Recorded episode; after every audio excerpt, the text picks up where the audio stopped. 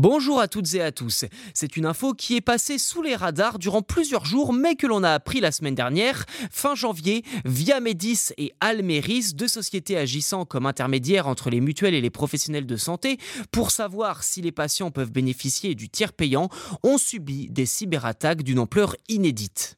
Concrètement, ces entreprises disposent de tonnes de données personnelles qui désormais sont aux mains de pirates informatiques. Au total, plus de 33 millions de fichiers ont été collectés par des pirates informatiques dans les premiers jours de 2024.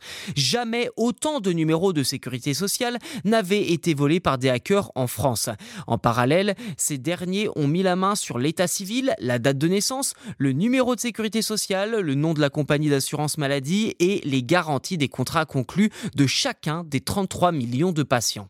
Alors afin de rassurer, la CNIL précise que le numéro de téléphone, l'adresse et l'adresse mail des victimes ne faisaient pas partie de ces données. De même, les données bancaires et de santé auraient également été épargnées. Alors comment savoir si vous avez été touché par ce piratage?